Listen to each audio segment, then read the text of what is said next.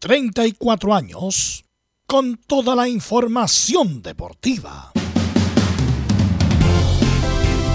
Vivimos el deporte con la pasión de los que saben. Estadio en Portales. Ya está en el aire con toda la emoción del deporte. Comentarios. Carlos Alberto Bravo. Velos Bravo. Leonardo Mora. Camilo Vicencio. René de la Rosa y Giovanni Castiglione. Reporteros, Belén Hernández, Nicolás Gatica, Felipe Holguín, Laurencio Valderrama, Juan Pedro Hidalgo, Rodrigo Jara, Rodrigo Vergara y Alfonso Zúñiga. Producción, Laurencio Valderrama y Nicolás Gatica. Edición, Leonardo Mora. Dirección, Carlos Alberto Bravo.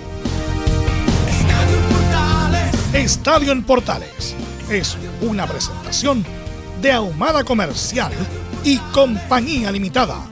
Expertos en termolaminados decorativos de alta presión.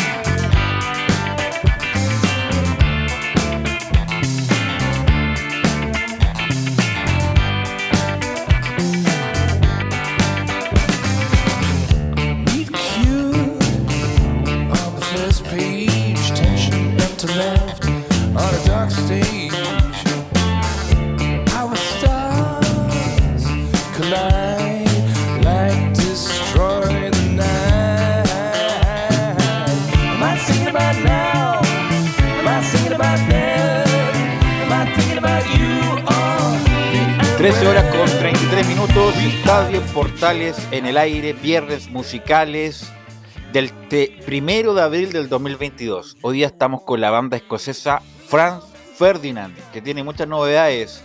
Este es parte de un nuevo tema, de un tema de recopilación de grandes éxitos que ya está en todas las plataformas y si lo quiere también en, físico también está. Y con varias novedades porque se fue el histórico baterista Paul Thompson y la reemplazó una mujer.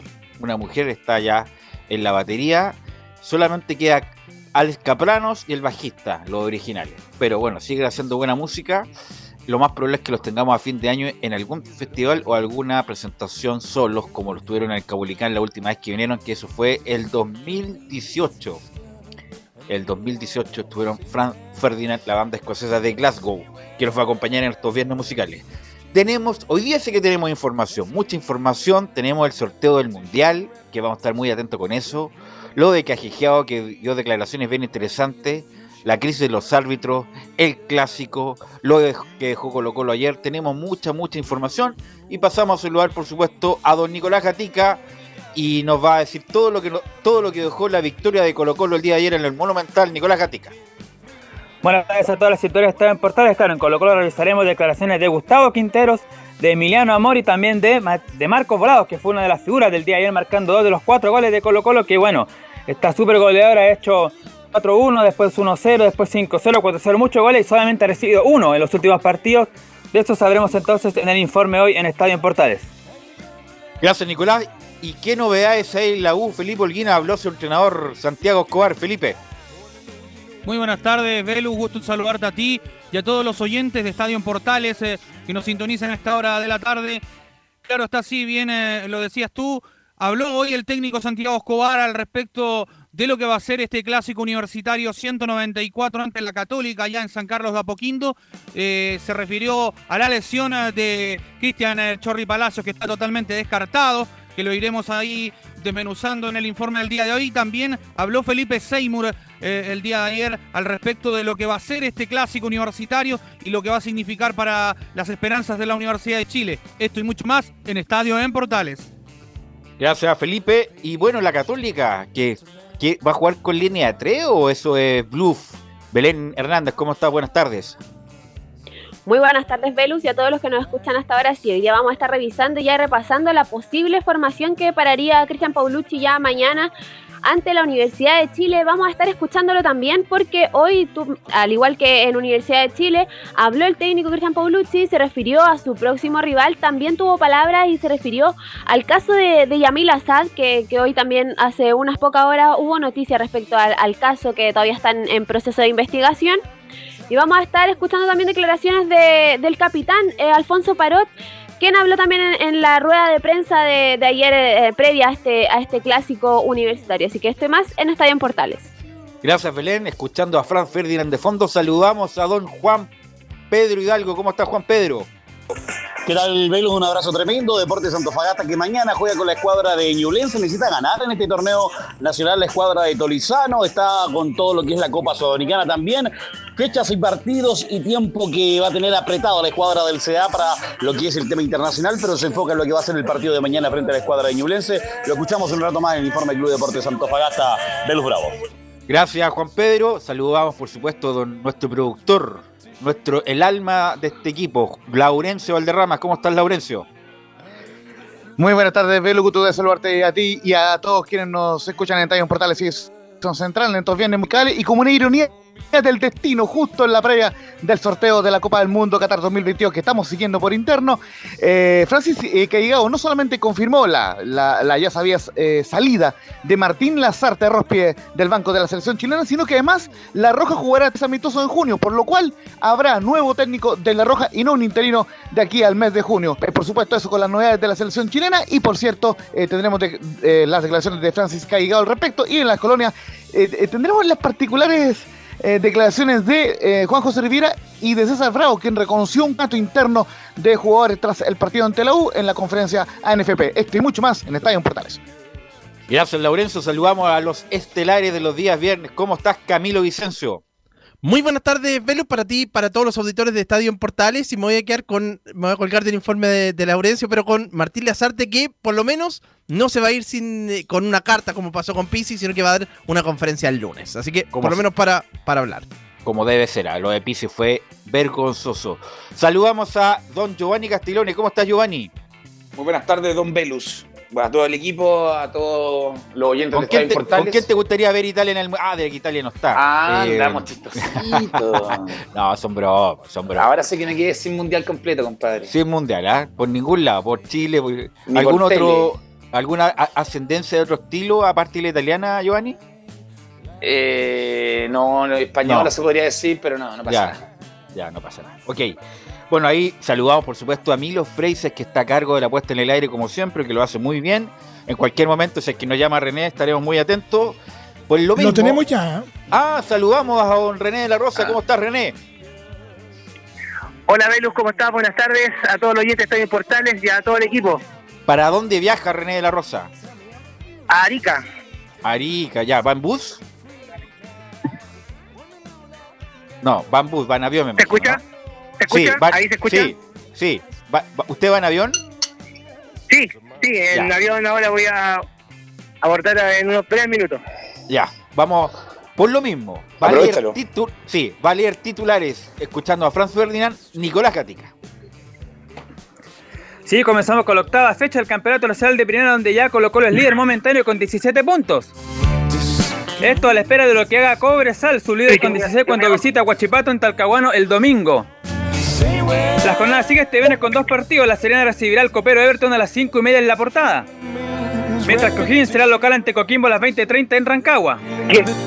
Precisamente Everton confirmó la llegada de Felipe Campos, quien proviene del Atlético Tucumán argentino. El ex zaguero palestino y Colo Colo logró ser contratado por la lesión importante de Cristian Díaz. Además, el FP dio a conocer los días y horarios de las fechas 9, 10 y 11. Se destaca la programación del clásico entre Católica y Colo Colo para el domingo 24 a las 2 y media. Esto, bueno, sacarlo de a poquito por la fecha 11. En la B vuelve a disputarse durante el fin de semana donde se destaca la visita del líder Magallanes a Santiago Wanderers. Esto será el domingo a las 2 y media en el Estadio Elías Figueroa de Valparaíso. Destacar que el DT Jorge Garcés aún no gana en el torneo. La séptima fecha del ascenso 2022 comienza este sábado en Calama cuando Cobreloa recibe a Puerto al mediodía. Y ya lo adelantaba René, este fin de semana se inicia la segunda edición, pues San Marco de Arica recibirá a San Antonio Unido el sábado a las 20 en el Carlos Titburn. En Chilenos por el Mundo, Sport Recife con Parragués jugó los 90 minutos 1 a 1 en, en el empate ante Fortaleza. Esto por la final ida del torneo Nordeste en Brasil. Cocinar que Fortaleza, próximo rival de Colo Colo en la Libertadores, no fue citado el delantero chileno Ángelo Enríquez. En el fútbol femenino, Christian Eller volvió a la titularidad con el Olympique de Lyon que clasificó a semifinales de la Champions League femenina. El cuadro francés venció 3-1 al Juventus como local y avanzó tras ganar 3-2 en el global. En semifinales se enfrentará ante el PSG, el ex equipo de la portera chilena. En la misma línea, José Letería dio a conocer la nómina de la selección femenina adulta para disputar dos amistosos en Argentina en la fecha FIFA de abril.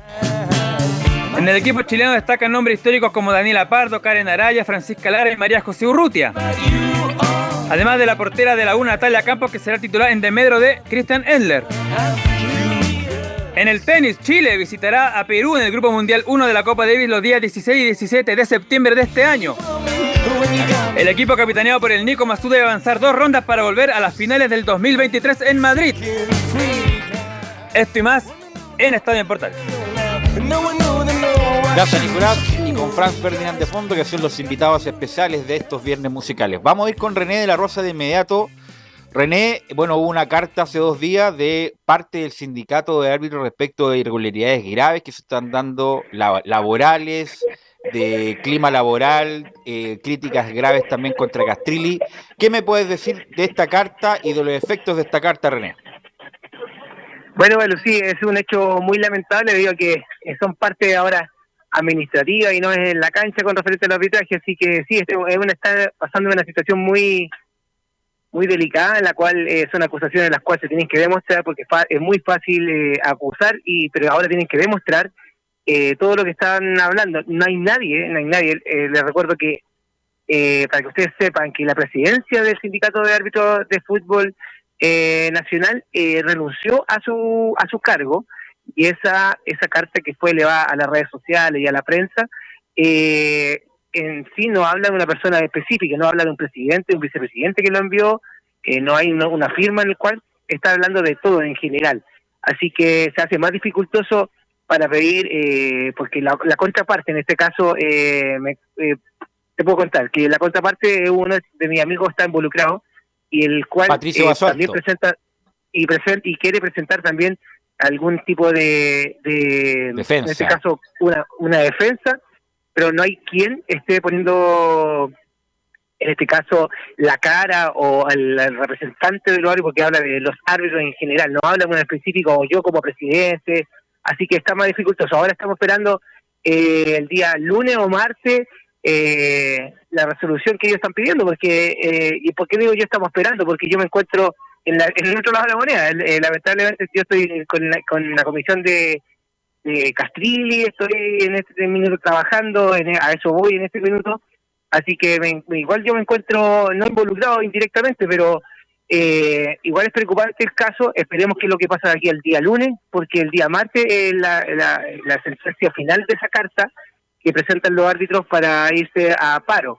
Yo te digo, en todos los años, tú también tienes harta memoria, eh, igual que tu, tu padre, eh, nunca se ha ido a un paro. A lo más me acuerdo un par de años que Rubén Selman lideró un, una propuesta de por algunas cosas que no se cumplieron, pero nunca se ha hecho eso. Así que ese es el incógnito y esperemos que no sea así, para el bien del fútbol más que nada de que el arbitraje.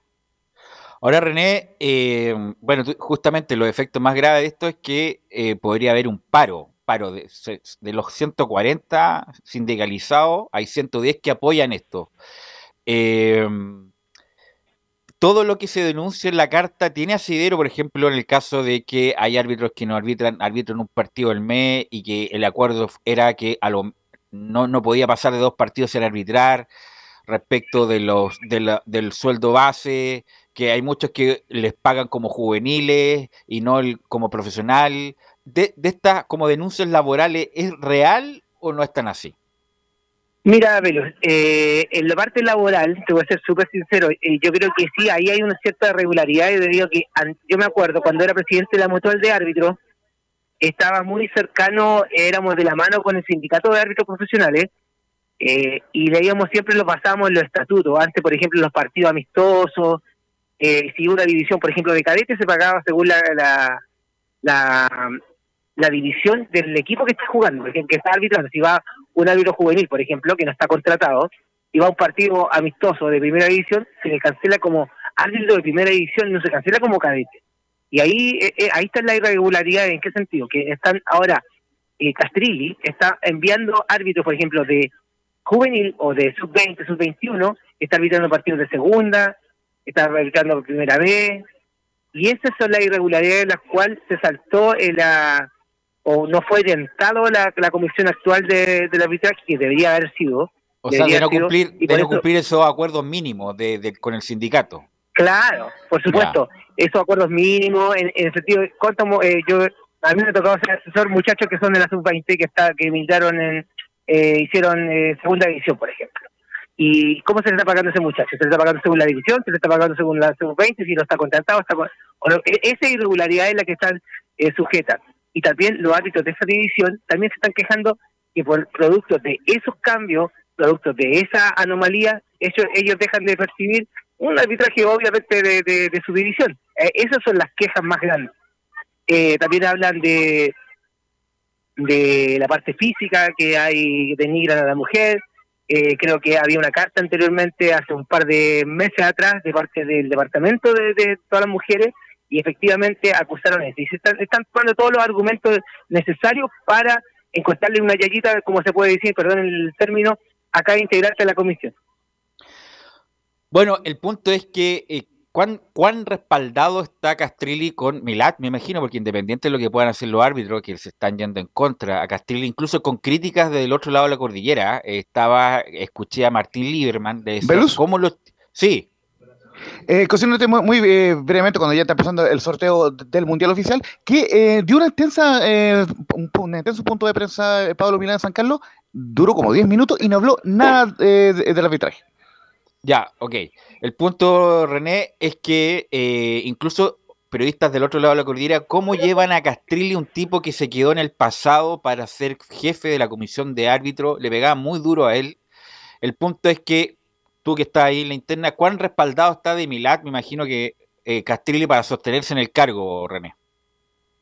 La verdad, de Luz, eh, he sabido, he sabido de buena fuente que se ha reunido en, varias ocasiones eh, la comisión en general, Castrile solo, eh, con Milat, y al parecer nunca dado una, una, una eh, como bien lo dice nuestro colega, que nunca ha hablado de, de, de Castrilli, eh, nunca lo, no es como un entrenador que dice, no, lo respaldamos hasta la muerte, no, no, no se ha escuchado nada, y eso es lo que más aún deja en la incógnita el caso, el, el, la NFP, en este caso el, su presidente, está respaldando a Castrilli, pero al parecer no quiere quedar bien, ni bien con, ni con Dios ni con el diablo, pero yo creo que más allá de, de los términos que utilizo, eh, yo creo que lamentablemente no está respaldando como debería respaldar o debería hacer algún comunicado referente a todo lo que se está presentando en las redes, en los periódicos, en, todo lo que se puede eh, más eh, masificar toda esta relación de ANFP y la Comisión de Árbitros que él, recordemos que él trajo. Para terminar, René, y liberarte para que tomes el vuelo ya, eh, ¿qué, conociendo tú a los árbitros como la palma de tu mano, ¿tú crees que van a tomar la decisión drástica de ir a paro el, el- este martes o no? ¿O, Mm, yo creo nomás? que te voy a ser, no, eh, eh, te voy a ser súper sincero. Eh, es un modo de presión el cual que de llegarse a cabo eh, no creo, no lo creo porque ah, cuando ocurrió, cuando ocurrió ese tema, eh, siempre empiezan los llamados, por ejemplo, no sé, no sé si un árbitro de segunda división diga yo me voy a paro y el día a, a la hora la llama, no sé, lo llama Castrilli y dice, ah, usted, usted no va a ir a paro y usted se va a ir a paro y eh, sabe las consecuencias, sabe lo que va a ocurrir, qué es lo que y ahí esa esa amenaza entre paréntesis, amenaza o dichos, eh, yo creo que que no, que el paro no va a ir, no va a ir en el sentido que se va a llevar a algún acuerdo, algún eh, la idea que estén todos felices en el sentido que, que se ordene un poquito la casa y yo creo que va a tener en buen en buen término este tema. No sé, a lo mejor, quizás, Aunque, yo digo buen René, término. disculpa, lo- disculpa que te interrumpa. Lo que pasa es que la carta es, es- claro, quién es la institución de Castrilli como, como parte del petitorio. No, por supuesto, no, si quiere, la- a eso voy.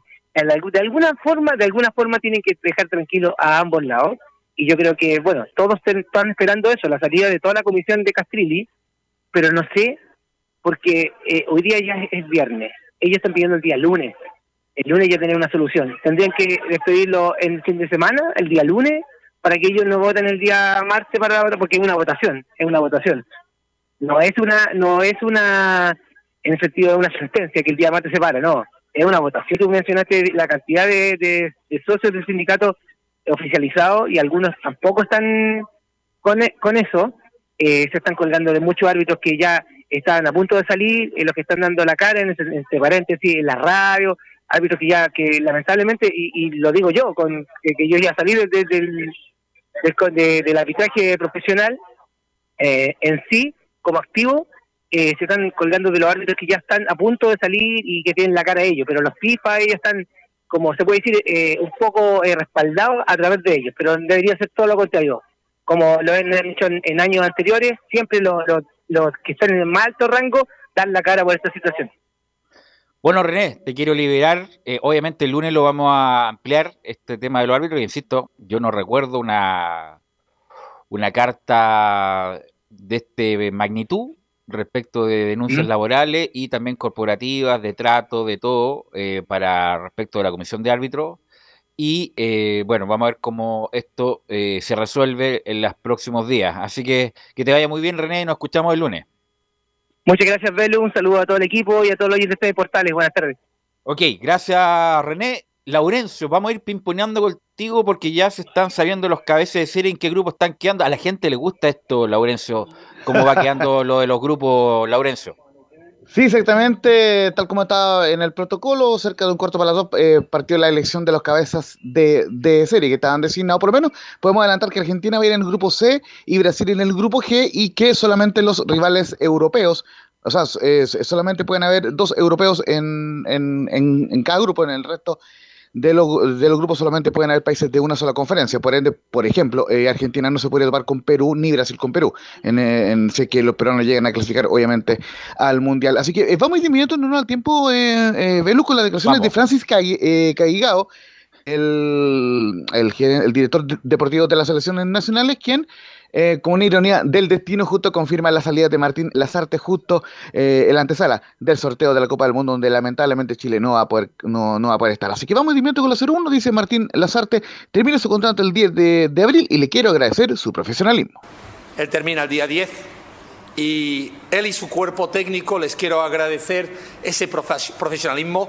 Creo que hay gente muy talentosa incluso dentro de ese cuerpo técnico y yo estoy absolutamente seguro de que Martín Lasarte y su cuerpo técnico no solo volverán a trabajar en la élite del, fútbol profesional, sino que van a volver a tener éxito.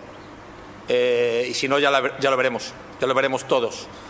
Eh, por, lo, por lo- por lo tanto, eh, quiero extender ese agradecimiento a todos los colaboradores y también a todo el staff que ha trabajado tan fuerte y ha luchado tanto para eh, intentar llegar a esa clasificación. No se ha podido, ahora lógicamente hay que pasar página, pero hay que pasar página después de un profundo análisis y después lógicamente de llegar a ciertas conclusiones. Recordemos que Martín Lazarte se va con el 35% de rendimiento y mm, lamentablemente no pudo clasificar al Mundial y quedó en el séptimo lugar en Sudamérica eh, en, en esta clasificatoria. Eh, pero lógicamente, como ya sabía el tema de que Martín Lazarte se iba, solamente faltaba la confirmación oficial, eh, vamos de, inmediato con el resto de las declaraciones donde, entre otras cosas, se descarta de plano el interinato. Recordemos que, dicho sea de paso, fue, fue confirmado Milovan Mirosevic como ayudante técnico del Pato Ormazábal en la Roja Sub-20, pero obviamente ellos no van a tomar el cargo de la Roja por lo expuesto por Caigao, quien dice en la cero, lógicamente necesitamos un tiempo para elegir al técnico.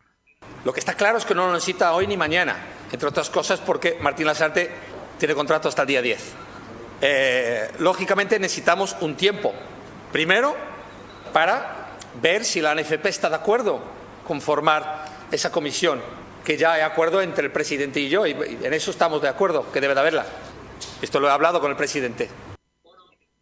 Eh, por Eh, cierto, sí, eh, dame un segundo. Velo- yo quiero. Mira, lo que pasa es que yo vi la entrevista, la, la conferencia íntegramente, Giovanni, y le quiero preguntar a Giovanni a Camilo. Sí. Lo bueno de esto es que dijo que Chile no puede esperar ocho meses para nombrar un entrenador independiente que haya elecciones en noviembre. El entrenador tiene que estar ya para que empiece a trabajar ya antes de los amistosos que van a ser en junio. Y a mí son las primeras declaraciones que le encuentro buenas de Cajejeado, en el sentido que se puso firme. Chile necesita un técnico de categoría y lo necesita ahora, no para noviembre, no para enero del 2023 ni febrero, sino que ahora para que ya él empiece a trabajar con la selección porque no hay tiempo que perder. Camilo, parto por ti. Sí, estoy totalmente de acuerdo, Velus. Eh, también, sí, si no se iba a perder, imagínate, la elección de noviembre eh, es en diciembre del, o noviembre por ahí del, de la NFP. Entonces, eh, si no, si el contrato, imagínate, ni el nuevo entrenador no iba a estar antes de fin de año. me parece lo correcto, sí, hay que elegir cuanto antes un entrenador. Giovanni. es lo correcto, Velus, creo, o sea, está claro, ¿no? no es que creo lo correcto hacer, porque obviamente sobre todo no clasificando con el fracaso de lo, de, lo que acabamos de vivir con la eliminación del Mundial, sobre todo la, la, forma de los lugares donde en, la cancha que faltan jugadores, creo que hay que trabajarlo desde ya, empezar a buscar alternativas y no empezar a buscar durante el, periodo con interinatos, que ahora sí, que ahora no, elecciones nuevas. Está bien, contratar uno de peso que sea de verdad, que venga a dirigir y que venga a ordenar Chile y a, a tomar el mando de la selección y obviamente esperemos que de la mejor manera. Laurencio. Y justamente cuando acaban de elegir a México como rival de la Argentina, la Argentina contra el equipo mexicano que dirige Tata Martino. Lindo grupo que se ve en el grupo C y lo habían dicho anoche algunos colegas y mexicanos. Oye, Inglaterra, eh, Inglaterra con Estados Unidos, hermanos, Inglaterra con Estados Unidos. también. Obviamente ya vamos a ir pasando. Qatar, obviamente. Qatar, Holanda. Países Bajos dicen ahora. Países Bajos, sí, Países Bajos. Claro. Exactamente. Oye, eh, eh, justamente bien, bien, lo adelantaba Belus se gastaron todos los millones de dólares y, les tocó Países Bajos. Uy, que ser mala onda con Qatar. Oigan, eh, justamente vamos con, con lo que mencioné, bien mencionaba Belu Bravo recién. Eh, básicamente en la, en la 03 dice tenemos que trabajar lo más rápido eh, posible por el técnico porque tenemos tres amistosos en junio. Tenemos que trabajar ya lo más temprano posible. Primero sería encontrar el técnico idóneo para llevar a cabo ese trabajo. Y cuando hablo de regeneración, es por eso, porque no es quitar una pieza de inmediato y reemplazarlo con otro. Es mirar, cuáles están para seguir, cuáles no. Cuáles tienen la energía todavía, cuáles no. Y también en qué momento están, porque esto es de momentos. Llegas a agosto, septiembre, están en un momento. Llegas a marzo, están en otro. Eh, pero sí que hay un trabajo para hacer. Hay partidos ya concretados, ya tenemos contratos firmados Jugaremos en junio en Corea un partido, jugaremos en Japón dos partidos en fecha FIFA. Oye, un poco, lejos, un poco lejos los partidos. Mm. Sí, pero eh, ojo, va, en, la dinámica parecida a la que se dio con Oye, dame un segundo, dame un segundo, dame un segundo. España-Alemania. España-Alemania. España-Alemania, el grupo E. Peludo, peludísimo. No, Alemania, está puesto loco. Alemania le gana a España fácil ojo, ojo, ojo. España viene con la generación joven, que es muy interesante, y Alemania viene muy fortalecido con, con, Hans eh, Dieter Flick, que ha ganado todos sus partidos desde que reemplazó a Joachim Love. Hermoso partido se viene el grupo E, en el grupo E, lamentablemente. Para mí, Alemania es el único que le puede quitar el título francés. Laurencio, eh, vamos con Jajijao, que está bien interesante lo de Jajijao. Sí, y, vamos con la última eh, de Cajijao, porque por, los tiempos eh, del, sorteo falta todavía para que conozcamos todos los grupos. Em, dio un perfil sobre el nuevo técnico, ojo, muy interesante esta declaración, la última que vamos a escuchar por hoy de Francis eh, Caigao, dice que en la 04 la distancia entre los jóvenes con talento con la selección adulta es muy lejana hoy, por eso es clave la elección del técnico. En el futuro, en tres o cuatro años, a lo mejor no, hay, no se puede tener otro Alexis Sánchez, que cuidado, todavía lo tenemos. O un Arturo, o vete a saber, porque a lo mejor ahora mismo las distancias entre esos jugadores jóvenes con talento que los hay, ¿eh? pero a lo mejor la distancia es muy lejos con la selección absoluta. No vienen con el bagaje necesario para fútbol internacional. Y tenemos que hacer este hueco para ellos. Y eso necesitamos de un entrenador con esa alineación para poder ayudar. Y además, disculpa, pero todos los que han participado de las elecciones de los últimos 10 años, es muy importante el trabajo que se hace con juveniles y ese trabajo que hacía extraordinariamente Bielsa y San Paoli con los con los sparring. Los sparring, justamente muchos de ellos participan ahora, en, algunos de ellos con, ya están en, en la selección adulta. Eh, y muchas veces la selección chilena, sobre todo con Bordi, se quiso ahorrar plata, no, no es culpa de Bordi, sino del, del, presidente de, esa época, que no querían llegar a los sparring porque era muy caro, porque era muy caro, que se gastaban 12, 15 pasajes nuevos. Pero insisto, es muy importante lo de los sparring, tanto Bielsa como San Paoli, ojalá eso se recupere. Yo no sé, que no tengo idea si trabaja bien el Pato Armazábal o no, la verdad no, no desconozco pero muy importante ya con las generaciones que vienen, no sé, el, Osorio de la U que tiene condiciones, Pizarro, el de, el muchacho de Colo Colo, Tapia, el de la Católica y, y Bacache de Everton, qué sé yo, por decir algunos nombres, bueno, ya eh, acelerarlos, pero en el buen sentido, de, darle responsabilidad y no resguardarlos tanto, porque la verdad el tiempo pasa muy rápido, Lorenzo. Sí, justamente estaba eh, eh, revisando acá que, que, hay una nómina justamente de la, de la selección eh, juvenil porque van a jugar unos amistosos. Ya por lo menos hay varios jugadores de Colo Colo, eh, de lado, claro, son un amistoso preparatorio en Paraguay. Eh, de la Roja Sub-20 que va a jugar el 6 y 8 de abril en Asunción ante el seleccionado local y, entre ellos, claro, tú, eh, tú ya lo dices, está Vicente Connelly de la Unión, Jordi Thompson de Colo Colo, está el mismo eh, Osorio de la U, entre otros jugadores. Entonces, ya hay por lo menos trabajo y, y amistoso tanto de, de la Roja Sub-20 como de la Roja Femenina Adulta y también eh, va a estar el, sudamericano sub-20 de la Roja eh, Femenina que se va a jugar en la calera. Entonces hay trabajo en la serie menores, tanto masculina como femenina, y esperemos que se pueda respetar lo de Caigao. Un, dato interesante también lo que tú mencionabas de Caigao, lo noté muy enérgico y ojo, incluso enérgico cuando le preguntaron por Fernando Felices, ya lo podemos decir sin, sin, sin problema, FF, e, que le preguntaron ahí justamente si es que le hacía ruido y lo que hacía, lo que respondió básicamente eh, eh que él tiene en relación con él, en tanto eh, tiene que coordinar eh, el, trayecto de los jugadores que están bajo su alero, tal, como habla con, con Quintano y otros, pero que él dice que no tiene mayor relación con él y fue muy enérgico en esa respuesta, por lo menos todos sabemos más o menos cuáles son las influencias en ese sentido, pero por lo menos eh, fue enérgico en, responder que no tenía ninguna ningún tipo de, relación más, más, allá que la protocolar con él y lógicamente eh, desmintió cualquier influencia eh, que tuviera él u otro representante en la NFP. recordemos que un tema es para largo en todo caso, lo de FF. Ok, gracias Laurencio. Eh, mira, vamos a ir a la pausa y a la vuelta lo más probable es que tengamos ya todos los grupos definidos. Laurencio, vamos a ir grupo por grupo y lo vamos a analizar con nuestros panelistas, nuestros comentaristas, analistas, a ver quién van a pasar en los grupos de la Copa del Mundo. Vamos a la pausa y volvemos.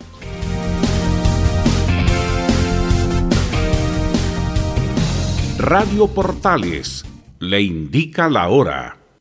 Las 2 de la tarde, 4 minutos. Reparación laboral.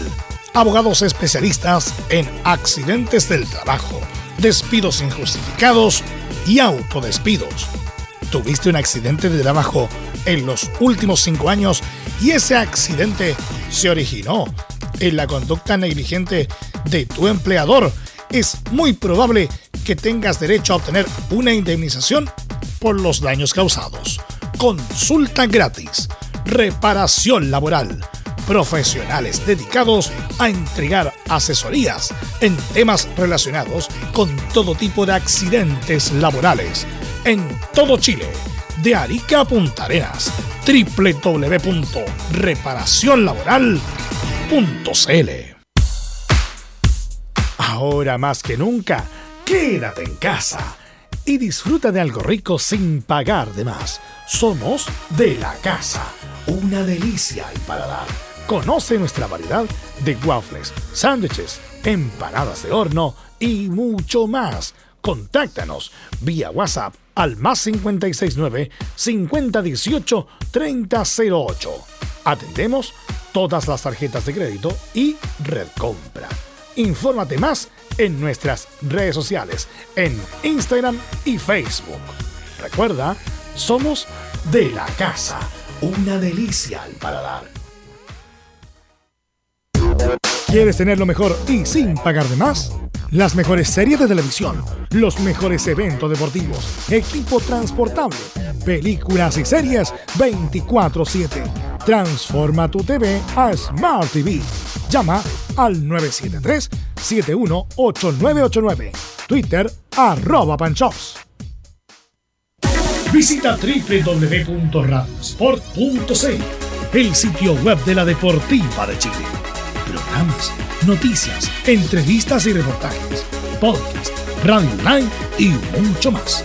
Todo lo que pasa en todos los deportes lo encuentras en www.radiosport.cl. La Deportiva de Chile en Internet. Atención pilotos. Presentarse en la grilla. El MXM Toro Chile Motor Show vuelve con todo este 2022. Más de 200 pilotos en competencia en diferentes categorías buscando a los mejores del país. Te esperamos este 9 y 10 de abril. Primera fecha, Circuito La Finca, Lago Rapel. Segunda fecha, 14 y 15 de mayo, Raxo Tudor, Valdivia de Paine. Tercera fecha, 25 y 26 de junio, Parque Las Palmas, Quinta Región. Patio de comidas, seguridad y la mejor producción. Inscripciones y entradas en xevent.com. Más información en Instagram, arroba MXMChile. Produce X3 Man Producciones. Auspician Fly Racing, TRC Motor y KWC Racing Sports. Una invitación de la Primera de Chile. Siempre fomentando el deporte nacional.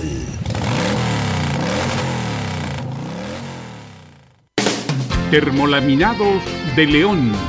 Tecnología alemana de última generación. Casa Matriz Avenida La Serena 776 Recoleta. Fono 22 622 5676. Termolaminados de León. Desde todo Chile. Desde todo Chile. Y para todo Chile. Y para todo Chile. Portales Digital está en todas partes. www.radioportales.cl Entre Marco Grande y Marco Chico, media vuelta y vuelta completa. Escuchas Estadio en Portales en su edición central. La primera de Chile, uniendo al país de norte a sur.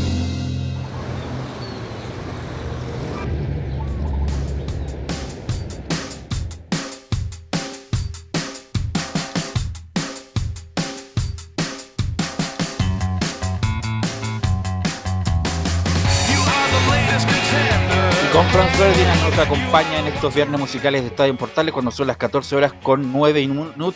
14 horas con 9 minutos. Saludamos, por supuesto, a Reparación Laboral, abogados especialistas en accidentes del trabajo, despidos injustificados y autodespidos. Consulta gratis en todo Chile en www.reparacionlaboral.cl porque reparación laboral es tu mejor respuesta. Todavía no termina el sorteo, pero vamos con una pincelada de cómo se están conformando los grupos, Sí. Laurencio.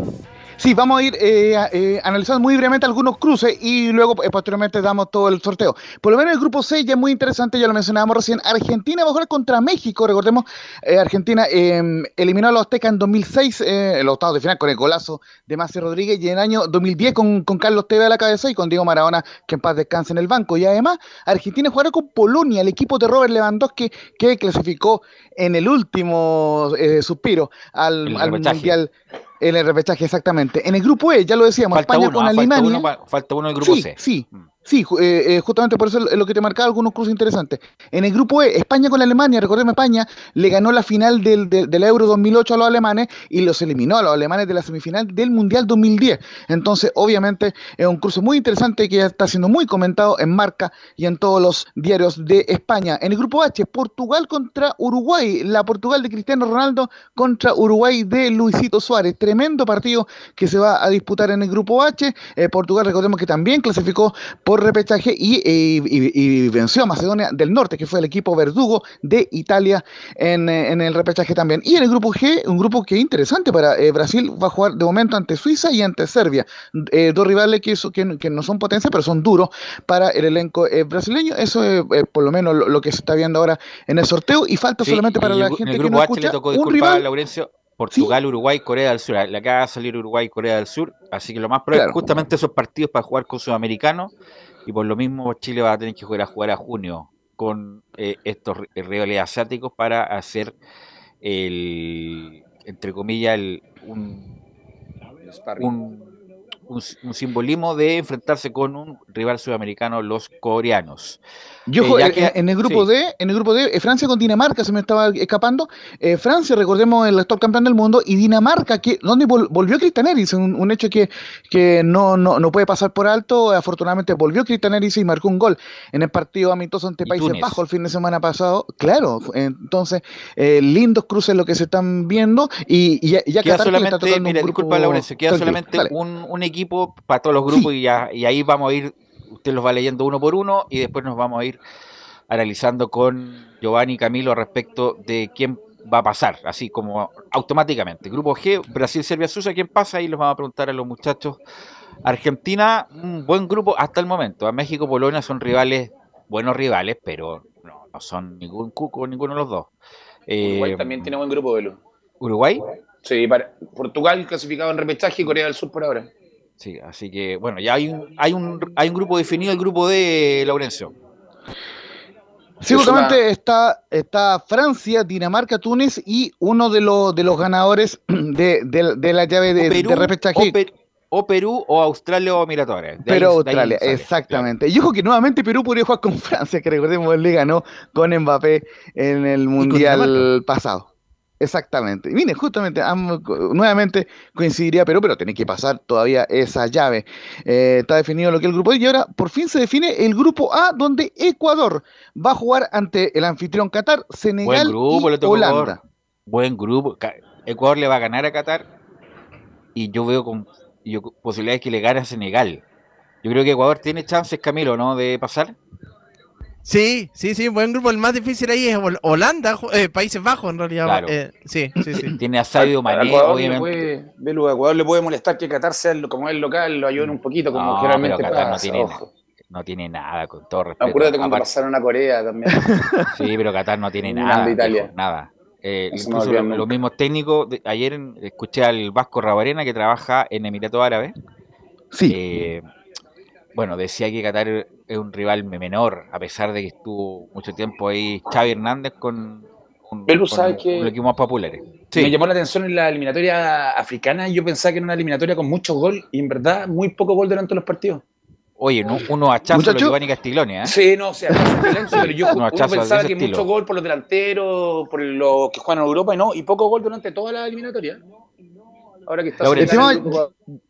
Sí, justamente porque lógicamente eh, eh, ya se viene el clásico universitario y, y toda la, la previa con los muchachos. El talito grupo C, Argentina, Oh, Arabia Saudita, Argentina. México y, y Polonia. Una suerte Argentina, Qué compadre. grupo que- Oye, Arabia Saudita ahí 3-4-0, fácil. Oye, si, lo, si te pones a pensar fríamente, la- el grupo D habría sido la bolita de Chile, todavía aún esperando el repechaje. ¿eh? Habría Ojo, sido lindo ojo, grupo. ojo en todo caso con el dato, muchachos, que por ejemplo Australia va, eh, a tener que jugar la repesca porque en- en- entre otros eh, Arabia Saudita clasificó directo, así que eh, tampoco hay que mirar ta- tan, tan en menos lo que es el cuadro árabe, pero ciertamente Argentina peleará con México y Polonia el clasificar a los octavos de final directo.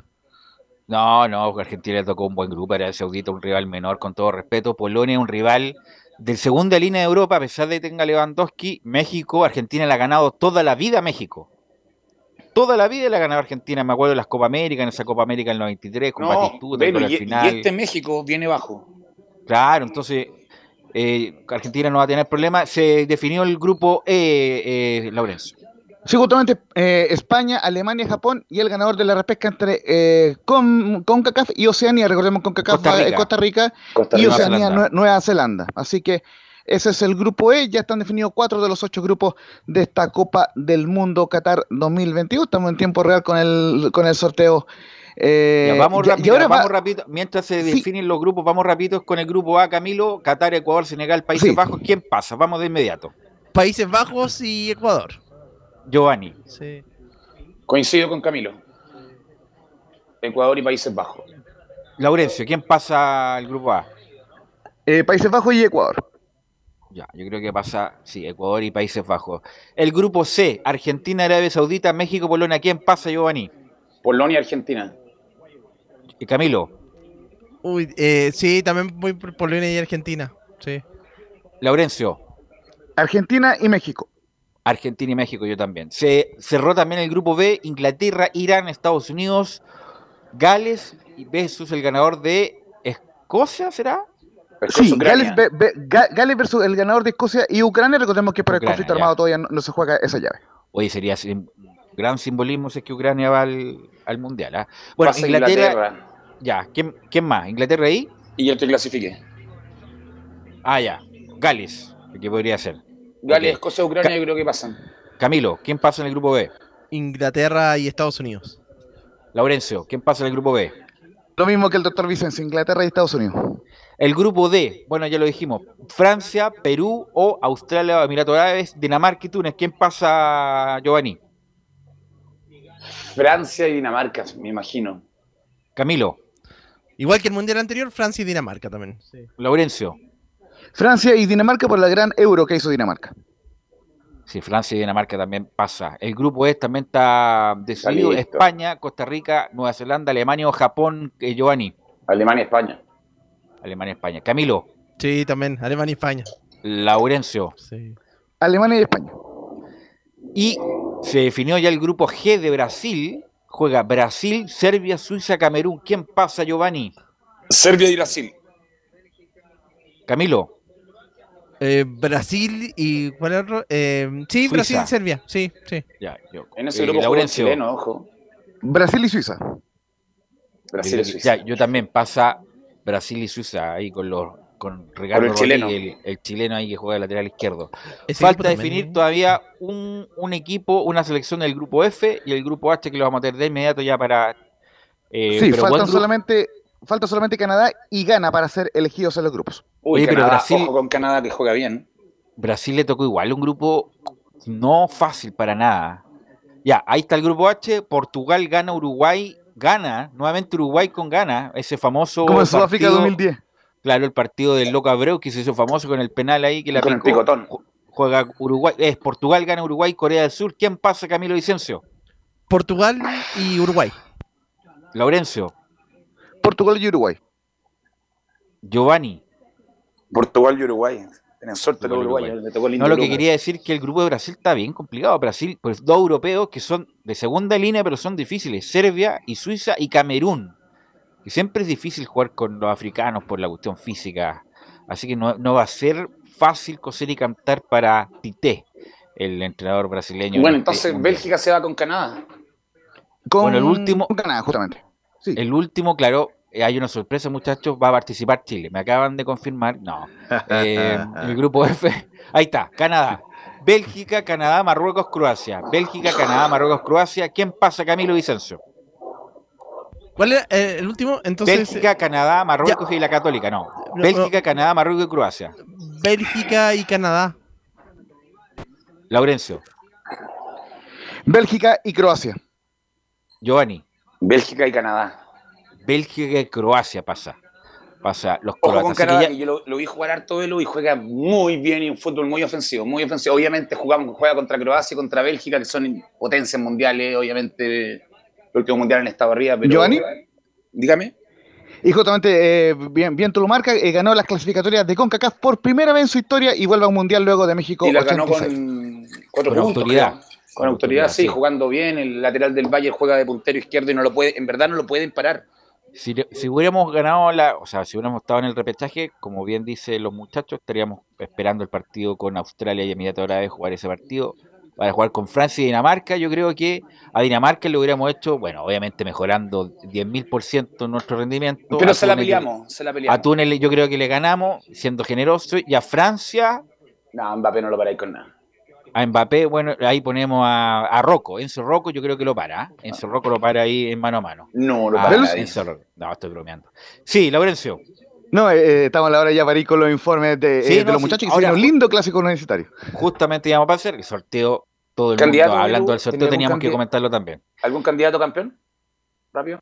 Uh, difícil. Eh, Brasil. Brasil Para, mí también este eh, Brasil y luego Francia. No, para mí Brasil Francia, yo- porque Francia, aparte del equipo que tenía, se potencia con la llegada de Benzema, entonces creo que es un equipo muy a vencer. Brasil. Bueno, ahí vamos a tener todo todos estos meses para hablar del grupo y el que no tiene todos los meses es Santiago Escobar, Felipe Holguín, de este discretísimo equipo de la U que hay mucho, mucho temor de lo que pueda pasar es mañana, mañana a contar de las 5 y cuarto, transmisión de Estadio Portales Felipe Holguín. ¿Qué tal, Velus? Eh, eh, te saludo nuevamente a ti y a todos los oyentes de Estadio Portales que nos escuchan a esta hora de la tarde con el informe de la Universidad de Chile. Sí, bien lo decían titulares, eh, lo anunciaba al respecto de, de, lo que habló hoy Santiago Escobar en esta conferencia de prensa que fue bastante breve eh, en lo que se conlleva las comunicaciones de la Universidad de Chile por muy pocos medios de comunicación y se refirió a eso también de lo que comentabas tú, de este clásico universitario 194 también en la continuidad de, él eh, al mando, si está eh, pendiendo de un hilo. Eh, bueno, se juega mucho, yo diría, en lo personal y en lo profesional el técnico colombiano. Pero ¿qué le parece si pasamos a revisar las primeras declaraciones del técnico Santiago Escobar, donde dice, pienso más en ganar el partido y se refiere al duelo ante la Católica? Pienso más en, ganar el partido. Me voy para, para el otro escenario, el de el triunfo, el del positivismo, el de ser proactivo el de enviar un mensaje eh, al grupo donde podamos notar la, diferencia y no me puedo desgastar eh, pensando tanto siempre de una manera pesimista. Eso es como cuando estoy bien de salud y empiezo a pensar que si me voy a enfermar, eh, entonces ¿qué pasa? Entonces mis pensamientos van dirigidos de otra manera ha sido mi estilo de vida siempre, entonces me, tengo que ocupar siempre de pensar de, una manera diferente. Pero, a ver, Giovanni y Camilo, ¿de qué se agarra la U para tener pensamientos positivos? ¿De dónde? Porque uno tiene que ser también optimista per se, pero uno es optimista porque hay algo de fondo, un patrón que le ayuda para ser optimista. ¿De dónde se agarra Camilo la U para ser optimista, no solamente con la Católica, sino con cualquier rival, Camilo.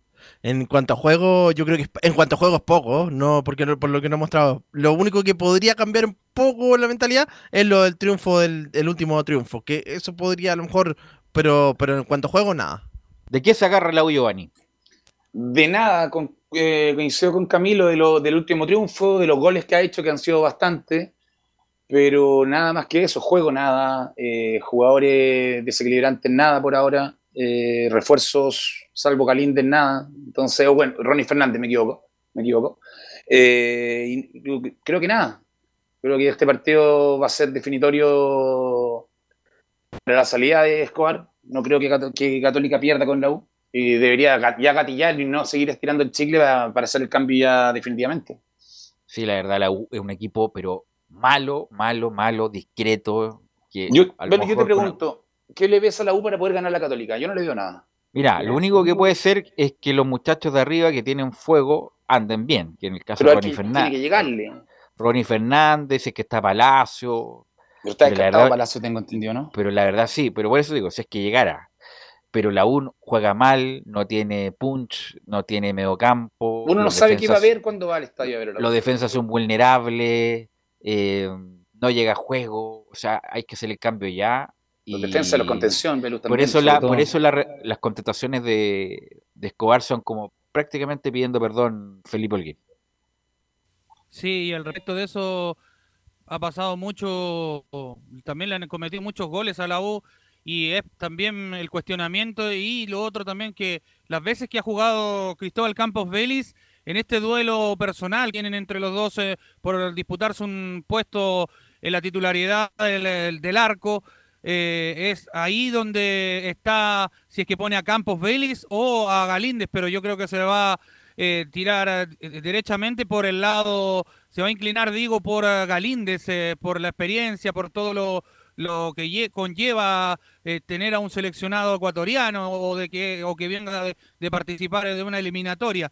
Pero al respecto de eso, ya para darle la bajada a Velus, eh, también se refirió a lo que decían ustedes y mencionaban sobre uno que ya está descartado y que es imposible que llegue también. Es, estoy hablando de Cristian El Chorri Palacios. Eh, Pasemos a revisar la siguiente declaración donde dice el técnico Santiago Escobar, eh, la 04, dice, este es un proceso de recuperación y habla de Palacios y su lesión. Y en cuanto a Cristian Palacios, se está evaluando, está en un proceso de, de recuperación y tiene todavía más de 24 horas para nosotros determinar al lado del cuerpo médico si va a ser de la partida o no. Estamos esperando hasta el último momento porque recibió eh, una cortadura bastante grande eh, ahí en la zona donde, donde eh, tuvo el golpe. Si le sumamos a eso que los ligamentos del tobillo son, son bien sensibles, ha tenido algún tipo de, de dolor, pero, pero se trata de un jugador muy valioso para nosotros en el ataque y vamos a esperar hasta el último momento para tomar esa decisión. Tuvo un corte al final, Felipe, en el, en el tobillo, Palacio. No Sí. era una lesión muscular, era un corte en el tobillo que tuvo con una española. Sí, en definitiva fue un, un corte que tuvo. De hecho, hoy día lo revisaron nuevamente y se le volvió a abrir un poco más. Así que por eso fue que dijo en la conferencia de prensa que se le va a esperar a último minuto, dependiendo de lo que digan los médicos, pero él no lo ratificó en conferencia de prensa de que iba a ir de titular ni nada de eso, sino que está cartado, algunos medios de comunicación ya lo dan por hecho, que no llega y ya les voy a anunciar más o menos quién iría en reemplazo de él.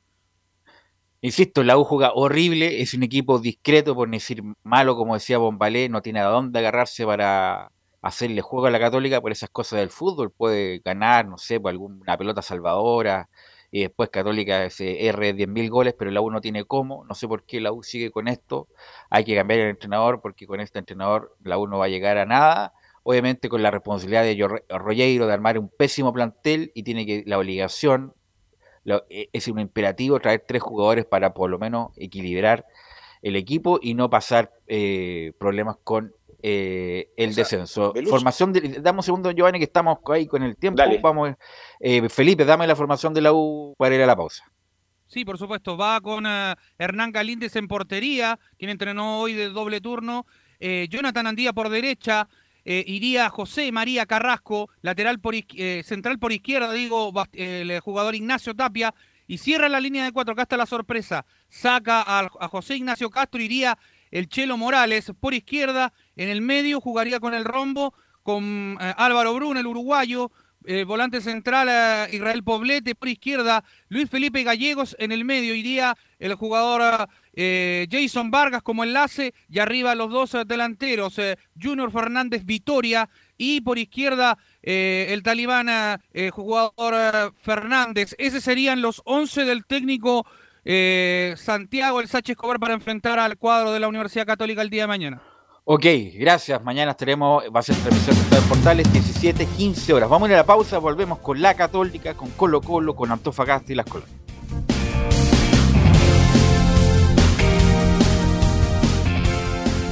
Radio Portales le indica la hora. Las 2 de la tarde, 29 minutos. Lleva al siguiente nivel tus eventos, ceremonias, conciertos y potenciando tu audiencia con DS Medios.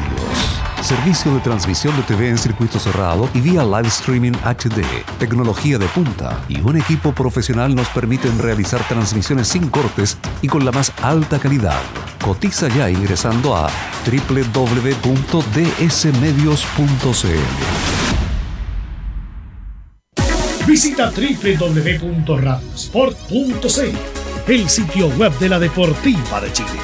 Programas, noticias, entrevistas y reportajes, podcast, radio online y mucho más. Todo lo que pasa en todos los deportes lo encuentras en www.radiosport.cl. La Deportiva de Chile en Internet. Atención pilotos. Presentarse en la grilla. El MXM Toro Chile Motor Show vuelve con todo este 2022. Más de 200 pilotos en competencia en diferentes categorías buscando a los mejores del país. Te esperamos este 9 y 10 de abril. Primera fecha, Circuito La Finca, Lago Rapel. Segunda fecha, 14 y 15 de mayo, Raxo Tudor, Valdivia de Paine. Tercera fecha, 25 y 26 de junio, Parque Las Palmas, Quinta Región. Patio de comidas, seguridad y la mejor producción. Inscripciones y entradas en xevent.com. Más información en Instagram, arroba MXMChile. Produce X3 Man Producciones. Auspician Fly Racing, TRC Motor y KWC Racing Sports. Una invitación de la Primera de Chile. Siempre fomentando el deporte nacional.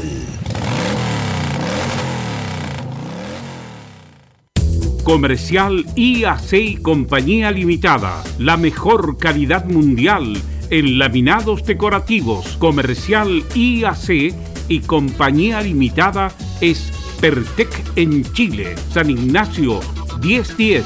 Santa Rosa 1779, Avenida Mata 446 y Portugal 501. Comercial IAC y Compañía Limitada es Pertec en Chile.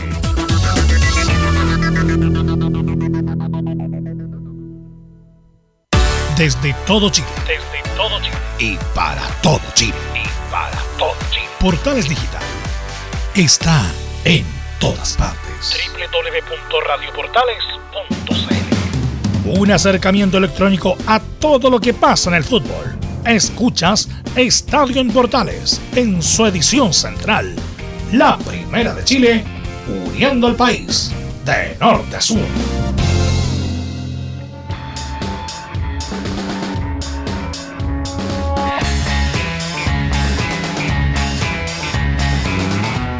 14 horas con 33 minutos y Frank Ferdinand, la banda escocesa, nos acompaña en estos viernes musicales de este primero de abril. ¿Tuviste un accidente en tu trabajo? ¿Te sientes con las manos atadas? ¿Te despidieron injustificadamente?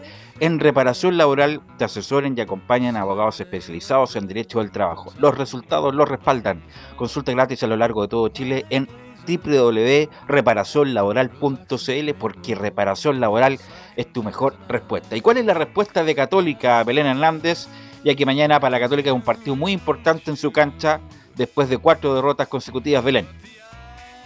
Sí, muy buenas tardes, Velus, nuevamente y a todos los que nos escuchan hasta ahora. Claro, hoy día la Universidad Católica tuvo su último entrenamiento ya de cara a este importante duelo que van a tener mañana ya a las 18 horas ante la Universidad de Chile.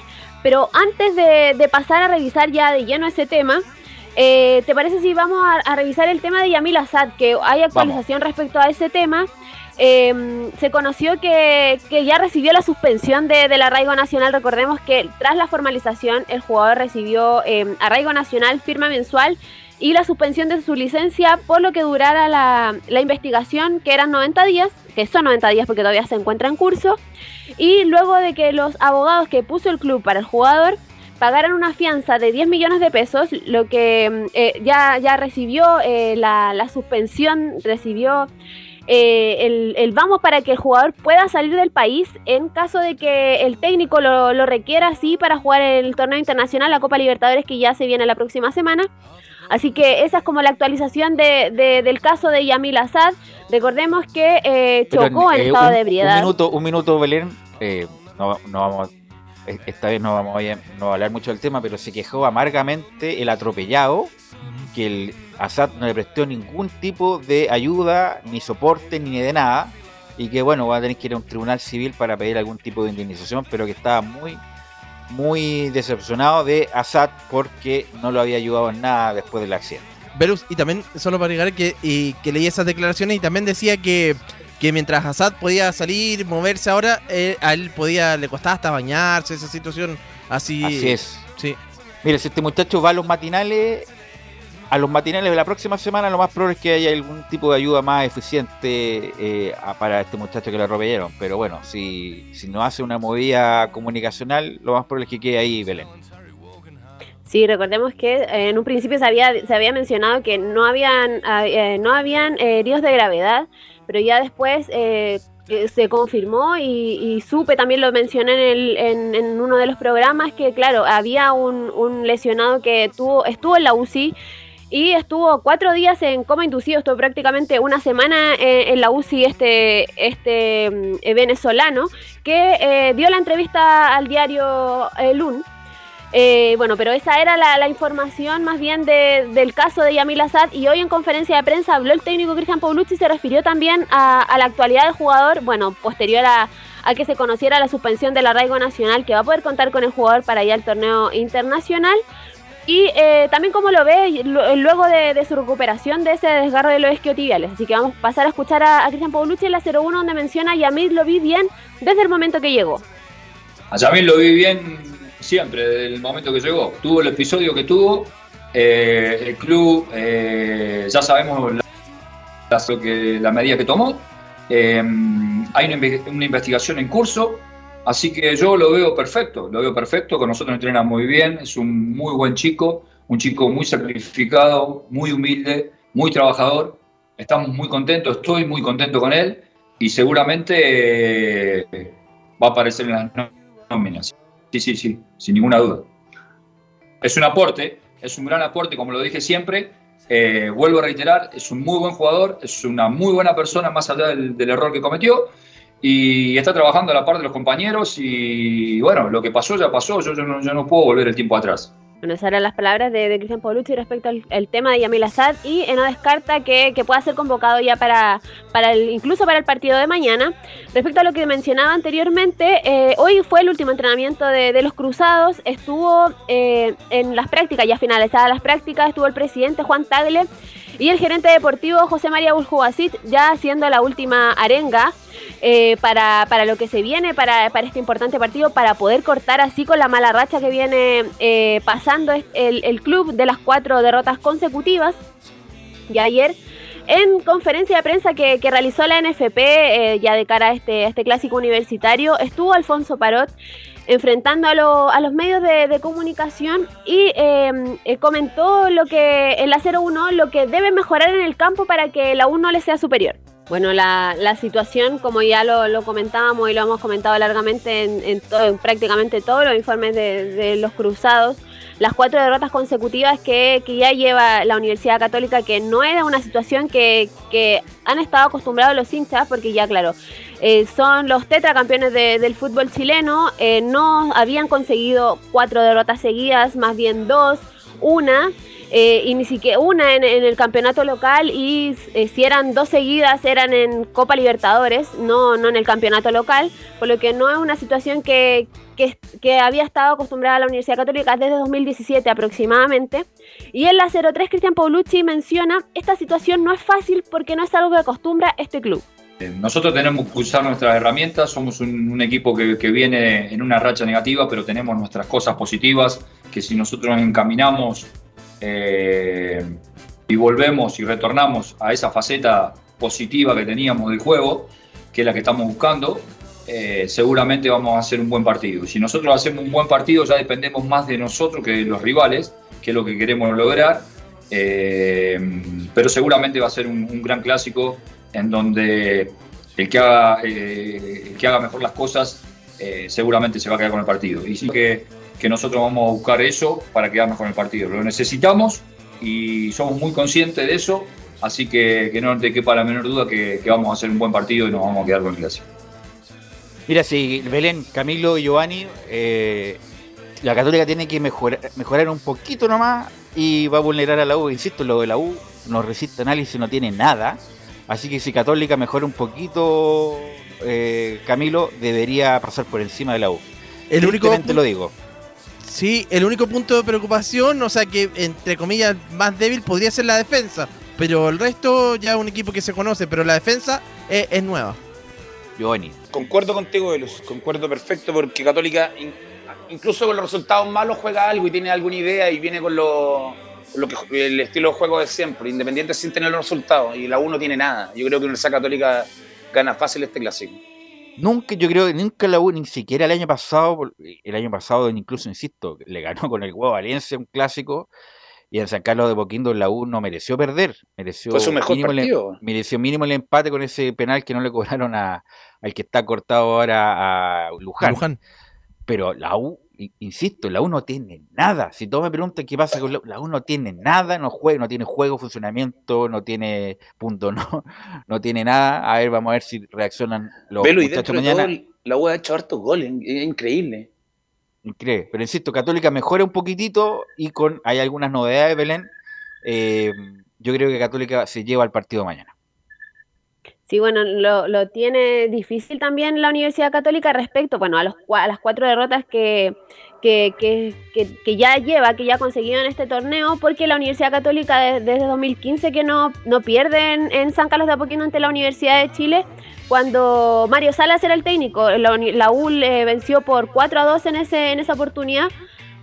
Y el- en 2018, en, en San Carlos de Apoquindo también empataron 1 a 1, que esa fue la última vez que, bueno, sumaron solamente un punto. Los últimos tres ya eh, clásicos universitarios en San Carlos de Apoquindo, con Paulucci, con Ariel Holland y con Gustavo Quinteros, han sido solo triunfos para los cruzados. Así que va a ser importante este, este clásico para, para Cristian Paulucci, otro, otro clásico que va a enfrentar. Y respecto a lo que tú mencionabas, eh, respecto a la posible formación, que eh, tendría cambio de esquema, que iría con Sebastián Pérez en el arco, con una línea de tres, Branco Ampuero, Nehuen Paz y Alfonso Parot. En el mediocampo iría eh, Raimundo Rebolledo y Cristian Cuevas como lateral volante. En el, en el mediocampo iría Juan Leiva y Felipe Gutiérrez. Un poco más adelante iría Diego Bonanote y en ofensivo iría Gonzalo Tapia y Fernando Sampedri. Esa sería la, la- la probable formación Mira, que pararía Cristian Paulucci ya.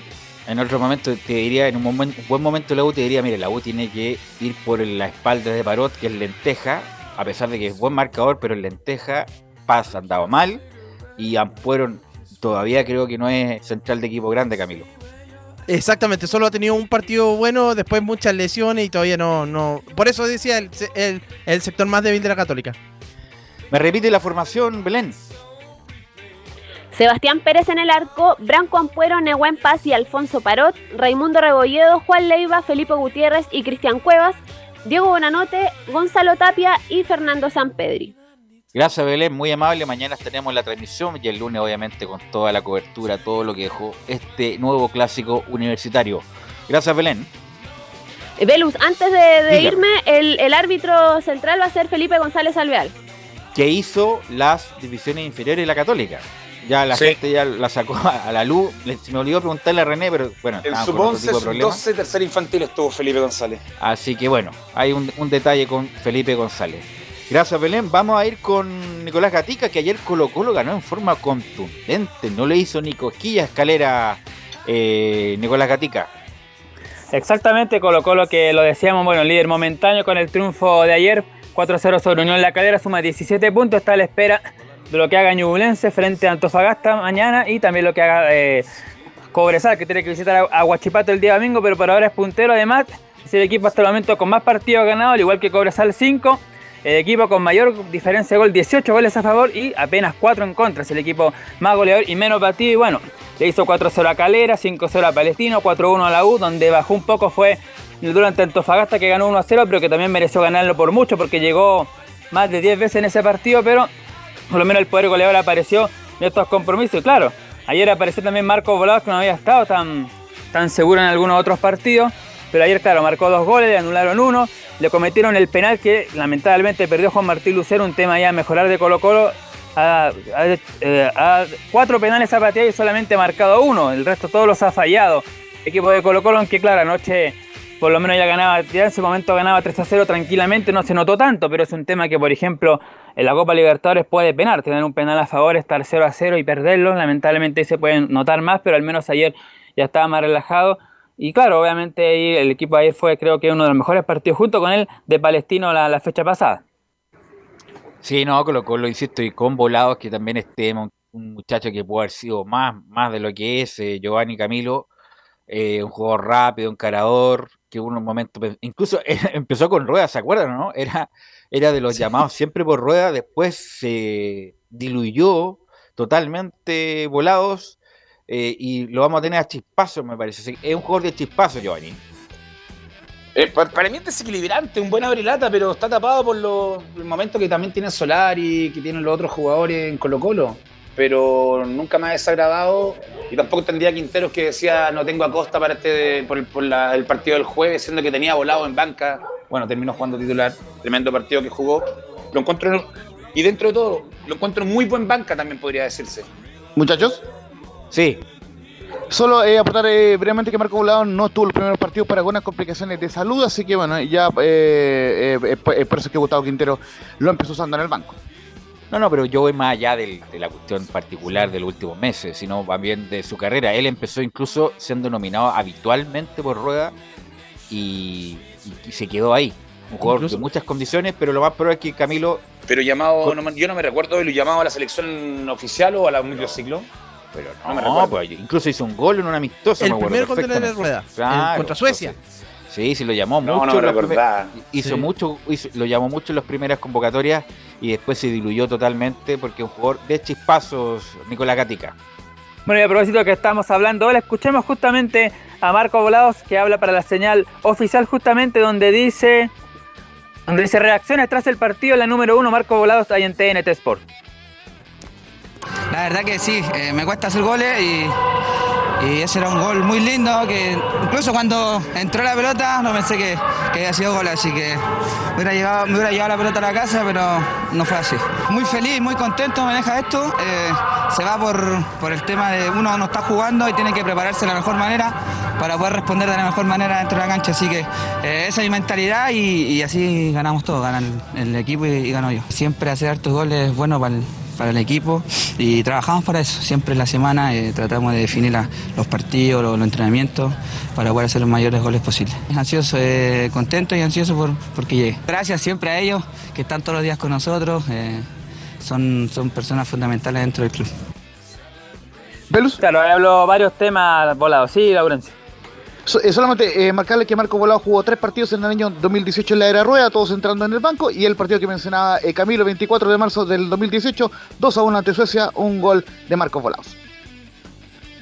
Claro, ahí Volado hablaba justamente de los goles, del buen rendimiento, también del partido frente de la próxima semana del juego ante Fortaleza, que están ansiosos porque llegue también el apoyo particular que tuvo ayer de los funcionarios y funcionarias del club que estuvieron presentes ahí en el Monumental aplaudiendo y gritando como no había hincha. Recordemos, ayer cumplió el castigo después de los incidentes frente a Audax italiano. Hablábamos antes de que Colo Colo es el equipo más goleador y con menos batido con apenas cuatro. Y bueno, uno de los eh, causantes de eso es el zaguero argentino Emiliano Amor ex Vélez. Y vamos a escuchar la número uno de Emiliano Amor que dice: Venimos en alza del Superclásico. Por supuesto, que sernos siempre fuerte de local. Eh, la verdad que venimos en alza de Superclásico, hay que seguir así y ahora en la Copa Internacional hay que ach- achicar mucho el margen de error. Hoy fue un partido bastante bueno, pero bueno, hay que seguir mejorando. Por supuesto, no somos solamente 11 jugadores, siempre lo decimos que para pelear los torneos que tenemos tenemos que ser más de 20 o 25 jugadores al mismo, al mismo nivel. Hoy lo demostramos y esperamos seguir demostrándolo. ¿no? muy importante, siempre siendo sólidos y de ahí para arriba sabemos que tenemos jugadores muy picantes, entonces si somos sólidos, arriba también somos muy fuertes. Obviamente siempre nosotros trabajamos para pelear los, partidos más importantes, para jugarlos. Desde que llegué acá siempre lo dije, eh, jugar partido importante como esto la verdad que es una alegría enorme, pero sabemos que tenemos que competir, representar un escudo que, que vale mucho.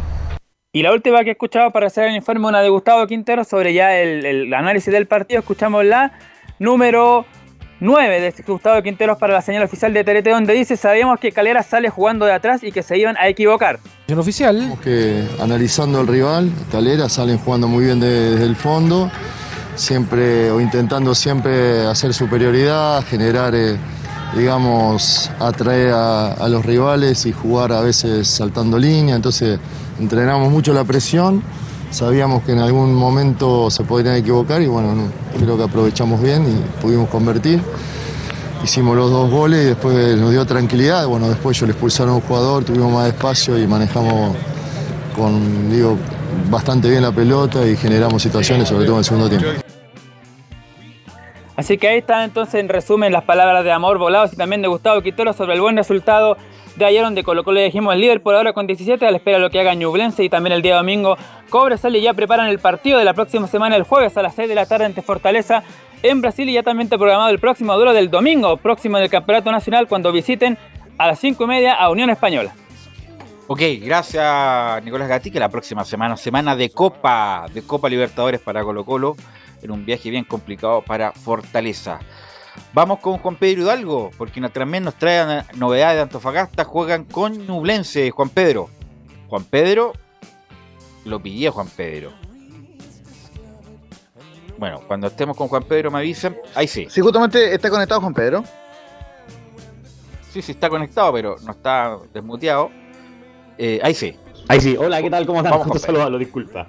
Eh, Velus, bueno, para hablar de este deporte Antofagasta, eh, que eh, se prepara para mañana para enfrentar a la escuadra de, de un, CDA que entre lo que es el sorteo Copa Sudamericana, que ya comienza eh, la próxima semana para el CDA, tiene el desafío de salir del fondo de la tabla, un tema que lo tiene considerado el técnico torizano y que es un tema que eh, tiene que desde ya comenzar eh, a ganar. Para ello está buscando alternativas, está buscando modificaciones, está viendo cómo va a poder solucionar este tema y sobre todo sumar las unidades que siempre son importantes respecto a lo que es la escuadra del CDA. Respecto a lo que es la Copa Sudamericana, escuchemos eh, lo que dice Torizano respecto a los rivales que le tocaron a la escuadra Puma. Un grupo seguramente con las dificultades que significa jugar en altura, eh, la altitud que nos va a presentar el Quito eh, es, una, condición importante para ese partido. Defensa y Justicia un equipo que en los últimos años ha logrado no solo consolidarse en su país, sino también en el fútbol internacional. Son equipos que han salido campeón de esta Liga Sudamericana, que tienen eh, ya en su historia eh, digamos, mucho bagaje en lo que significa la competencia internacional y un equipo brasilero que, más allá de que no es de los más grandes, digamos, en cuanto a nombre, son brasileros y, y hay que respetarle porque entendemos, creo que todos los que estamos en el fútbol de este continente, de que ellos tienen una liga y un fútbol eh, que está un escalón o un peldaño por encima en algunas cosas, eh, pero no deja de ser fútbol y nosotros tenemos algo que se llama localidad Recordemos que Deporte Antofagasta van a estar con la escuadra de Defensa y Justicia, Liga de Quito y eh, el Goiás de, de Brasil, los tres equipos extranjeros y que parte con Defensa y Justicia este día eh, miércoles 20-30 el partido acá en el Estadio Regional. Ya para mañana se viene la escuadra de Ñublense, de escuadra de Deporte Antofagasta, analiza el rival la escuadra, eh, el técnico de la escuadra del CA a la escuadra de Chillán en el tercer audio que tenemos del técnico de Deportes Antofagasta. Ñublense. Marcada digamos, sus formas eh, vienen bien elaboradas, que le están saliendo las cosas hoy de, de arranque eh, de campeonato, pero nosotros eh, creemos entender por dónde llevar el partido. Que hay una diferencia en cuanto a puntos entre ellos y nosotros y, y tenemos que buscar la manera de eh, solventar a través de 90 minutos, controlar, como decía anteriormente, controlar, contrarrestar y después eh, con nuestros argumentos y ojalá podamos estar para, para, para finalizar las acciones y podernos traer algo de una cancha que en la cual ellos han sacado bastante dividendos, que ellos saben, eh, como todos, fútbol, eh, tratar de sacar plusvalía de lo que se tiene y ellos en su localidad han conseguido buena cantidad de puntos, han tenido un buen arranque, han ganado partidos importantes y eh, nosotros estamos conscientes de a qué nos vamos a enfrentar y con quién vamos a jugar. Deporte Antofagasta viniería con Sánchez en portería, Cordero Robles Vega Nieto en defensa, más arriba Bravo Orellana Ocollao, Ledesma, Hurtado Fredes, López o Torres eh, para lo que va a ser ya la alineación de Deportes Antofagasta para mañana. A contar de las 14.30 estamos en vivo para llevar este compromiso entre la escuadra ñublense y Deportes Antofagasta por Estadio Portales eh, Velus Bravo. Gracias, Juan Pedro. Está, está mejor la cancha, ¿no? Eh, la de Chillán no. La de Chillán no, la de Antofagasta. La No, la Antofagasta. de Antofagasta ningún problema, porque juegan en Ya. Chillán el partido. La de Chillán está en muy malas condiciones. ojo. Hace rato que está mala esa Sí, y, y me rato. mandaron una, una foto y está en muy malas condiciones y lugares donde está con mucho barro y me decía un colega de allá que la prestan mucho para actividades eh, de, de la, de la ciudad y De por eso tiene tanto, tanto, tanto eh, ajetreo, tanto desgaste en la cancha trajín. del Nelson Oyarzún. Gracias, Juan Pedro. Buen fin de semana. Abrazo igual. 30 segundos. Mira, estaba viendo a Hugo Sánchez en la- una cadena internacional y decía lo siguiente. Hay que apoyar con todo a Tata Martino. Pero si me llaman de la selección de México, voy de inmediato. Eso es cero código de el gran Hugo Hugo Sánchez. Vamos Cero. con. Sí. Cero Vamos con. Sí, Hugo Sánchez, terrible, gran goleador, pero es difícil llevarlo. Vamos con Laurencio Valderrama y el, el informe del clásico de las colonias. Sí, muchachos, siempre ha sido igual Hugo Sánchez en todo caso, gran goleador, pero fuera de la cancha, bueno. Sin comentario. Eh, bueno, va- vamos y mete con el Audax y la Unión y con un tema que fue noticia durante la semana y en la previa también, eh, el reconocimiento del técnico César Bravo en cuanto a un conato que hubo en, el- los camarines luego de la derrota ante la U. Recordemos eh, con, esa, con ese gol que regaló lamentablemente para Unión Miguel Pinto eh, ante el cuadro azul. Así que vamos con, inmediato con la declaración de César Bravo en la número... en la número 03, donde dice que no se puede desconocer el altercado y es lamentable. Sí, no, no, se, no se puede desconocer. Nosotros, si bien tuvimos un altercado que es una calentura del momento y creo que pasa mucho, me pasó a mí como jugador, me ha pasado también otras veces y lamentable que, que haya ocurrido eso, que, que más encima que, que haya ocurrido con dos jugadores que se llevan bastante bien, que son los mejores que tienen relación dentro del plantel y que, que después de los minutos hayan terminado abrazados y, y pidiéndose disculpas a ellos y, a todo el grupo, creo que también enaltece la, la calidad de jugadores que tenemos. Insisto, fue un error, fue un momento de calentura y eso es lo que creo que, eh, que quedó ahí. Eh, insisto, son dos jugadores que, que se llevan bien y que lo más extraño, la, la- la frustración eh, de haber perdido un partido que, que quizás por todo lo que habíamos hecho, por el desgaste que habíamos tenido, por las ocasiones y el desarrollo del partido, no, no- no- se nos dio y eso a veces ocurre en estas niñerías que, que pasan dentro de un plantel. Si esto hubiera pasado en un equipo grande, Laurencio, todo lo que pasó con un español en la semana, de la salida, del copete, de la pelea, todavía estaríamos hablando de ello. ¿eh? Exactamente, eh, pero igualmente destacar lo que hizo César Bravo, que no cabulló la pregunta, eh, no eludió la pregunta, digo, y, la enfrentó, me parece que es muy bueno, y, ojo, en, en, en atención de que fue jugador en su momento César Bravo, así que eh, me, imagino que por eso lo hizo. Y ojo, que destacó mucho la conferencia de prensa el hecho que jugaron juntos en Ñublense en el año 2000 2008, ese gran Ñublense eh, que fue líder del campeonato con Fernando Díaz en el banco. Así que muy interesante lo que se viene en el clásico y vamos a con una, un, una en cuanto a los futboleros de ambos equipos. Justamente seguimos con César Bravo, dice en la 02, eh, en preguntas de Estadio Portales, este auto es distinto, tiene más verticalidad e intensidad que el de Ronald Fuente. A ver, son, son dos aulas distintos, lo que trabaja Ronald y lo que hacía Ronald, creo yo, con lo que hace el, Coto es distinto, la verticalidad, el tratar de llegar, como lo dijo anteriormente, buscar los espacios que deja el rival, sobre todo a la espalda de los laterales, y la, la intensidad, la verticalidad que, que pone él dentro de su juego. Eh, son, son cosas distintas, nosotros vamos a tratar de, tratar de imponer nuestro juego, que todos lo que quieren, todos los que queremos, los, los entrenadores, lo que más buscamos, tratar de tomar la iniciativa del juego, proponer y después ver cómo se va desarrollando el juego eh, dentro de los 90 minutos. Y antes de ir con las posibles formaciones de ambos equipos, va- vamos con la única que vamos a escuchar del Coto Rivera. En la 04 di- dice que fui compañero de César Bravo y la Unión es un rival de mucho cuidado. En la 04. Bueno, a ver, siempre uno trata de motivar de la mejor forma posible a, a los jugadores que tiene y más un goleador que, que creo El que. Coto no hace Rivera. Emilio Feiza, la Eh, 04. Nosotros dentro eh, del, del esquema del equipo, la estructura del equipo, es súper necesario contar con un 9 de, de sus características. También está él, también está Seba Jaime, también está Vicente Conelli, que es un jugador canterano. Pero te insisto, nosotros queremos re- recuperar a todos esos jugadores que puedan mostrar la potencialidad que tienen, tanto como jugador como persona, y que ellos puedan ayudar también al equipo cuando lo necesite y sobre todo hoy que, que dentro de todas las posibilidades que nos podemos crear no podemos conver- convertir o, o crear una seguridad dentro del marcador durante los partidos.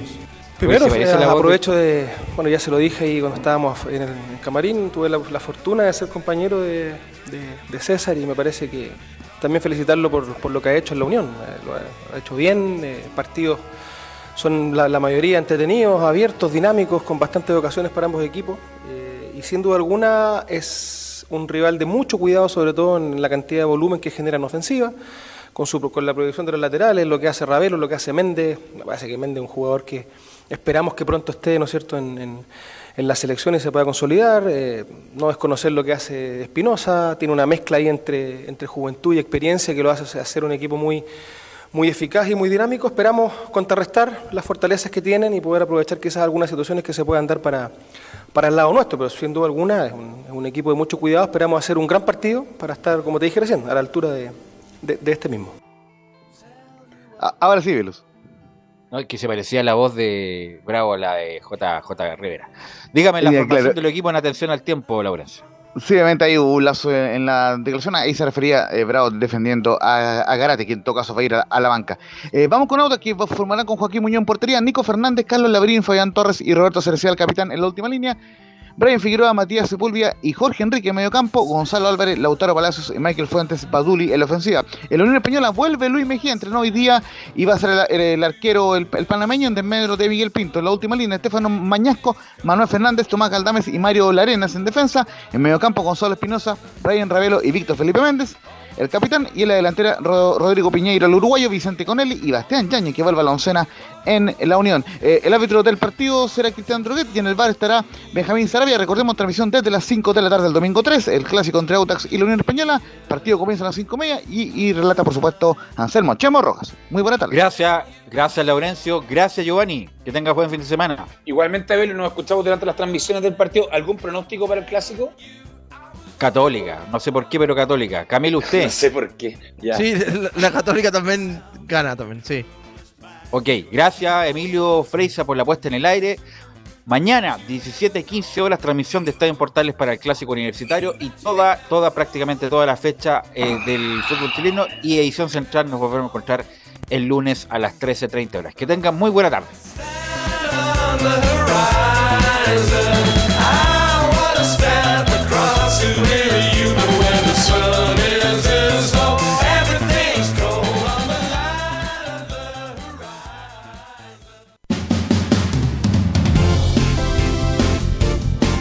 Fueron 90 minutos con toda la información deportiva. Vivimos el deporte con la pasión de los que saben. Estadio en Portales fue una presentación de Ahumada Comercial y Compañía Limitada. Expertos en termolaminados decorativos de alta presión.